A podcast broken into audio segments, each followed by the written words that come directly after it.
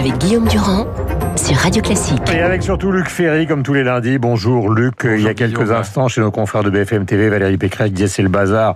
Il s'agit évidemment des vaccins et de la politique actuelle en Ile-de-France, dans la région donc qu'elle préside. Vous avez signé dans le Figaro il y a quelques jours un article en disant attention à ne pas alors euh, tomber sur l'administration comme je le lis souvent, dites-vous, puisque vous avez été ministre de l'Éducation nationale et vous connaissez bien une partie de l'administration. Ce sont les politiques qui sont responsables Bah oui. et pas l'administration. Donnez-nous-en les preuves ce matin. Bah, L'administration, on a des directeurs d'administration. Moi, moi, j'en avais 14, euh, puisqu'il y avait quand même, c'est la plus grande administration de, du monde, en tout cas d'Europe. Euh, Et donc, euh, en vérité, on a affaire à des, à des directeurs d'administration qui sont généralement des gens extrêmement intelligents, de très haut niveau. C'est pas parce qu'ils sont polytechniciens, énarques ou euh, docteurs d'université qui sont mauvais. Et donc, euh, ce sont des fonctionnaires sur ordre. Donc, euh, ce sont des gens qui euh, obéissent absolument au ministre et qui, qui relayent la, les, les ordres, les instructions qu'a donné le, que, que donnent les politiques. Donc, euh, c'est pas la, c'est pas la bureaucratie administrative qui freine la vaccination. Euh, ce sont les politiques qui donnent les ordres. Si on dit, par exemple, dans les EHPAD, prenons un exemple, il faut euh, quatre jours de, de réflexion avant de vacciner quelqu'un. Mais c'est pas c'est pas l'administration qui le décide. C'est vrai, mais ça c'est terminé. Oui, d'accord. C'est pas de ça que je parle. Je parle du fait que c'est pas l'administration qui décide. Ce sont les politiques qui décident ça, qui donnent l'ordre à l'administration de mettre en place ce système. C'est Olivier Véran, c'est Castex, c'est Macron.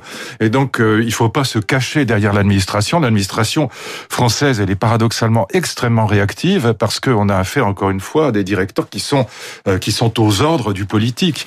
Et donc, euh, se cacher derrière la bureaucratie, c'est une, c'est se défausser sur, euh, c'est c'est ne pas assumer ses responsabilités. Voilà Moi, je que- n'ai, je, je jamais eu aucun problème avec mon administration quand j'étais ministre. Aucun.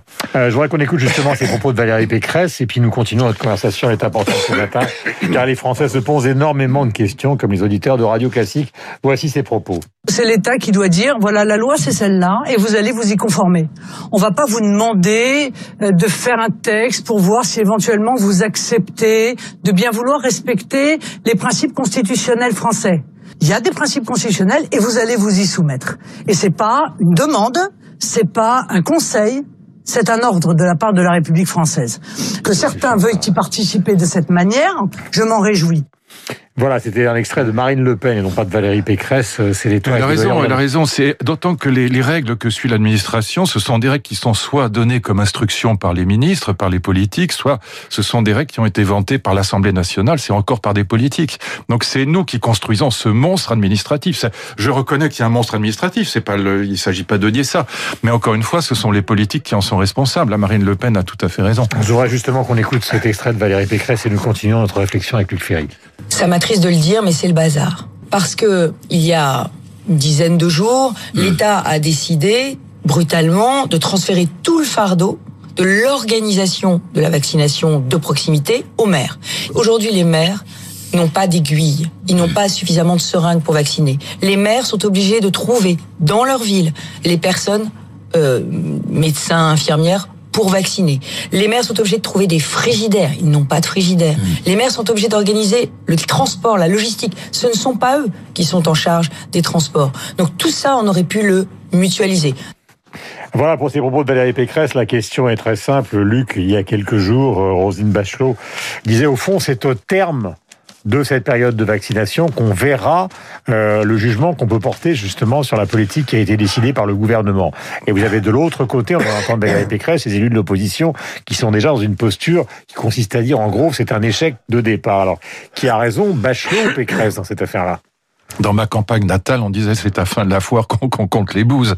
C'est c'est ce que dit Roselyne. C'est peut-être moins élégant que que ce qu'elle dit elle, mais c'est la même idée. Non, le, le retard, le retard, c'est du retard. Le temps est pas réversible jusqu'à preuve du contraire. Le temps perdu, c'est du temps perdu. Maintenant, en fin de parcours, on arrivera, à- on arrivera au même niveau que les autres. Mais mais ce, ce temps perdu sur la, la conquête de l'immunité collective, c'est du temps perdu. Et donc ça se calcule en milliards, ça se calcule aussi en morts euh, euh, de personnes contaminées. Donc euh, plus tôt on arrivera à l'im- à l'immunité collective, plus tôt on pourra retourner au restaurant, plus tôt on pourra éviter les faillites, plus tôt on, pourra éviter le, chômage. Donc tout ce temps perdu, il est perdu. Il y a alors euh, j'avais cette discussion hier avec euh, avec des amis qui qui, enfin, qui, qui disaient mais est-ce que est-ce que notre premier ministre euh, Jean Castex a raison quand il dit qu'on est plus mauvais que les voisins? Quand même un chiffre, on ne peut pas, on peut pas le, le, le, passer sous silence. 70 000 morts en France euh, pour 67 millions de Français aujourd'hui. Enfin, ce sont les chiffres qui ont été donnés hier. Et puis 45 000 morts en Allemagne pour 82 millions d'Allemands. Donc, euh, à moins d'imaginer que les Français sont génétiquement plus fragiles que les Allemands, on a manqué une marche. Voilà. Maintenant, bon, on l'a dit 100 fois, on va pas revenir sur les, les critiques de ce malheureux gouvernement qui est en très grande difficulté. Mais mmh. c'est un métier quand même la politique. C'est pas les amateurs sont quand même pas très bons, quoi. C'est comme dans la chanson, euh, euh, le meilleur des amateurs, il est souvent plus mauvais que le, plus mauvais des professionnels. Voilà. Donc, euh, il y, a, y, a, un problème manifestement de, de compétences au niveau de, de l'État. C'est clair, c'est indéniable, si vous voulez. Et c'est vrai que c'est pas du masochisme. Il s'agit pas de critiquer la France, mais on peut pas ne pas se comparer avec nos voisins allemands. Le Wall Street Journal, donc relayé par l'opinion, donne ce chiffre aujourd'hui. La pandémie de Covid-19 est bien plus meurtrière qu'il n'y paraît. Car, dit le Wall Street Journal, euh, nous en sommes à 2 800 000 morts. il y a énormément de pays dans le monde qui ne déclarent pas exactement, je les cite, au niveau mondial, seul un pays sur quatre environ enregistre régulièrement l'évolution des décès. Donc évidemment, euh, on pourrait se retrouver face à des chiffres beaucoup plus importants donc euh, dans les mois qui viennent. Mais je rappelle qu'au départ de cette affaire, beaucoup de gens, euh, par exemple parmi les intellectuels et les philosophes, je me souviens de Bernard-Henri Lévy, euh, le virus rend fou, de votre ami André Comte-Sponville, qui considérait que Montaigne s'était sagement retiré quand il était maire de Bordeaux à l'abri euh, de l'épidémie qui de la peste qui le menaçait. Et au fond, ils avaient l'air de dire que c'était plus une question de liberté individuelle qu'une question, au fond, de, de gestion collective de la société. Alors, est-ce que vous êtes... Est-ce qu'à un moment, ils ont été, comment dirais-je, trop, léger ou est-ce qu'au fond plus libertarien Non, sincèrement, bon, je, euh, moi j'ai beaucoup, beaucoup d'affection pour euh, pour André, donc je comprends tout à fait son point de vue qui compare l'attitude de Montaigne et des et des Français de l'époque de Montaigne face à la peste à notre attitude à nous. Mais euh, je, je, pense qu'on a raison aujourd'hui. Je pense que la, le fait qu'on mette la santé et la vie au-dessus de l'économie n'est pas une mauvaise chose. Je pense que c'est au contraire un formidable progrès. Mmh. Ça ne veut pas dire qu'il faut tuer l'économie. Bien sûr, moi je, je suis extrêmement préoccupé par la, la situation, par la dette, par la, les, les, les, faillites qui se profilent à l'horizon, notamment dans les, uh-huh. dans les petits commerces, la restauration, les fleuristes, etc. Donc ça, c'est extrêmement préoccupant. Néanmoins, d'un point de vue humaniste, si vous voulez, le fait que pour la première fois dans l'histoire de l'humanité, on ait mis la vie et la santé au-dessus de l'argent et de l'économie, c'est plutôt un formidable progrès. Par ailleurs, tout ce discours des libéraux disant, oh là là, on traite les, les Français comme des enfants, on a perdu la liberté. Infantilisation. Mais, mais c'est complètement idiot. C'est 75% des Français sont, demandent des mesures plus, plus fortes, plus radicales. Et donc, et ils ont raison parce qu'ils mettent eux aussi la vie et la santé au-dessus de l'économie. Donc, euh, je, je trouve ce, ce, ce, procès absurde. Ce que je, ce qu'on peut reprocher au gouvernement, c'est de pas avoir été bon dans, dans la logistique, de pas avoir d'avoir menti sur les masques, etc. On va pas y revenir. Mais c'est pas de, de mettre la vie et la santé au-dessus de l'économie. Ça, c'est plutôt un formidable progrès. Encore une fois, ça veut pas dire qu'il faut tuer l'économie. Il faut trouver un, un chemin de crête entre les deux. Mais ce qu'a fait Bruno Le Maire euh, sur la, la, la, en injectant, et ce qu'a fait l'Europe, en injectant, l'Europe a injecté 750 milliards d'euros dans l'économie. Mmh. C'est ce qu'il fallait faire. Donc, y compris les plus libéraux des libéraux sont d'accord avec le fait qu'il faut une politique euh, keynésienne en période de crise. Donc, euh, non, je, je pense que ça, c'est de, voilà, c'est la, la, communication philosophique facile. On dit, voilà, on infantilise les Français, le, le, le machin rend fou, on a perdu la liberté. Non, c'est la liberté, disait Rousseau. Écoutez ça, parce que c'est la vérité. C'est l'obéissance à la loi qu'on s'est prescrite. Et donc les Français euh, se donneraient la loi euh, qu'on se donne aujourd'hui hum. sur les masques, sur les tests, sur et au contraire ils demandent qu'on aille plus vite et plus fort. Ils demandent pas euh, qu'on ouvre n'importe quoi, n'importe comment ou qu'on ait plus de liberté pour pour tuer plus plus de gens. C'est c'est si on n'avait pas fait ce qu'on a fait, d'ailleurs qui a été fait partout dans tous les pays du monde avec à des échelles différentes, au lieu d'avoir 70 000 morts aujourd'hui, on en aurait le double ou le triple. Qui voudrait ça Qui serait capable d'assumer ça? Personne. Donc c'est du discours d'un télo euh, fastoche. Voilà. Est-ce qu'on peut considérer dès aujourd'hui, Luc Ferry, les changements psychologiques, culturels, de comportement qui sont induits par cette épidémie euh, euh, auprès de, de nous tous et de ceux qui nous écoutent? Oui, je pense qu'il y a, il y a bah, enfin, c'est ce qu'on vient de dire d'une certaine manière. C'est le, le, fait, hein, d'un point de vue spirituel, le fait qu'on mette la vie euh, au-dessus de tout, la santé, la vie au-dessus de tout, c'est c'est très significatif parce que vous donniez les chiffres tout à l'heure en disant il y a peut-être beaucoup plus de morts que on, on calcule aujourd'hui, euh, qu'on le dit aujourd'hui dans le monde. Mais si vous comparez avec la grippe de Hong Kong de 1968-69, on n'avait rien fermé sur le plan économique. Tout continuait comme avant. Et il y a eu, euh, il y a eu beaucoup de morts aussi. Et donc on, là, on a un changement d'attitude face à la mort qui est lié, on, en avait déjà parlé, à l'effondrement des, à, l'intérieur de l'Europe, euh, à l'intérieur du, du camp occidental, si je puis dire, à l'effondrement de la promesse d'une vie après la mort dans les grandes religions. Quand on passe de 90% de catholiques en France dans les années 50 à 40% aujourd'hui et ne croient plus à grand chose, il est évident que le rapport à la mort change complètement. Mmh. C'est ça qu'on vit aujourd'hui.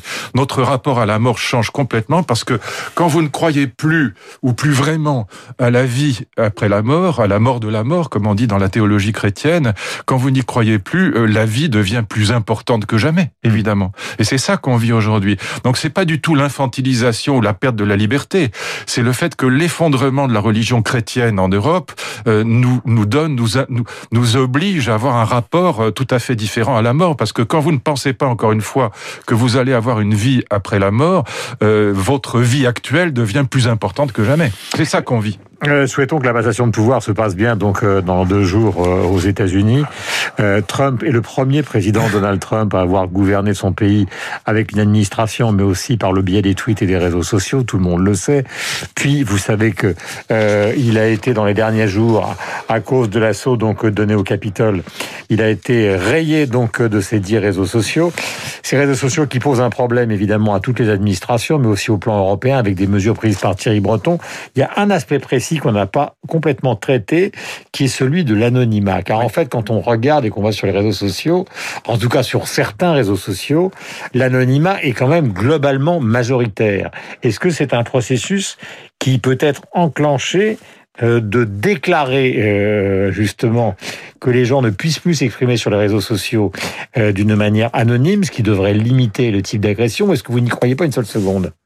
Je pense que c'est le seul moyen de donner euh, du contenu à, la, à ce que fait Thierry Breton à juste titre, c'est ce qu'on appelle le DSA, le Digital Service Act en bon français. Et donc euh, l'idée, c'est de le principe que défend Thierry Breton tout à fait à juste titre, c'est que ce qui est interdit dans la presse normale, euh, audiovisuelle ou papier, doit être interdit online, c'est-à-dire sur, la, sur les réseaux sociaux. Mais pour y arriver, il faut avoir les chiffres.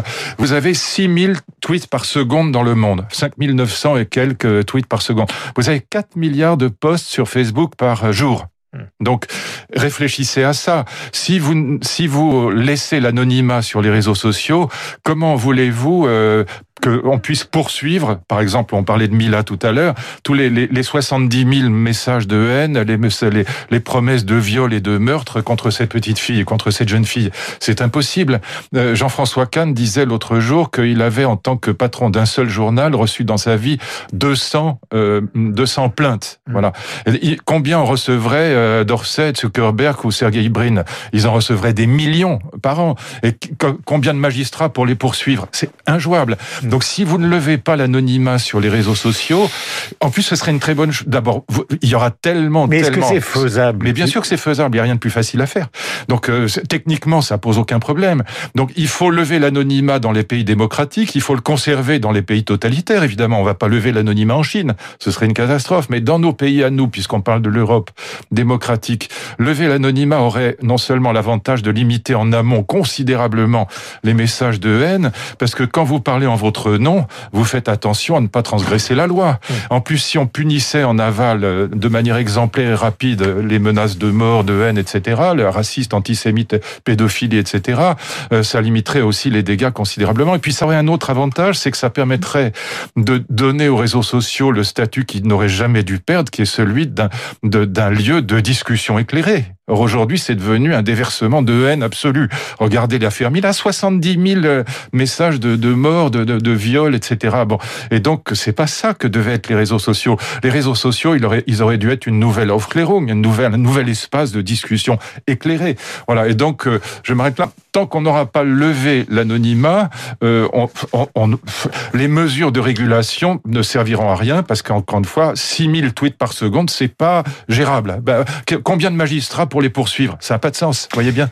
8h58, nous étions avec Luc Ferry, comme tous les lundis sur l'antenne de Radio Classique. Nous avons rendez-vous avec euh, le journal de 9h, avec Franck Ferrand, un soupçon de musique, et puis après la musique tout au long de la journée, avec Christian Morin et tous les animateurs de votre bien-aimé, en tout cas on l'espère.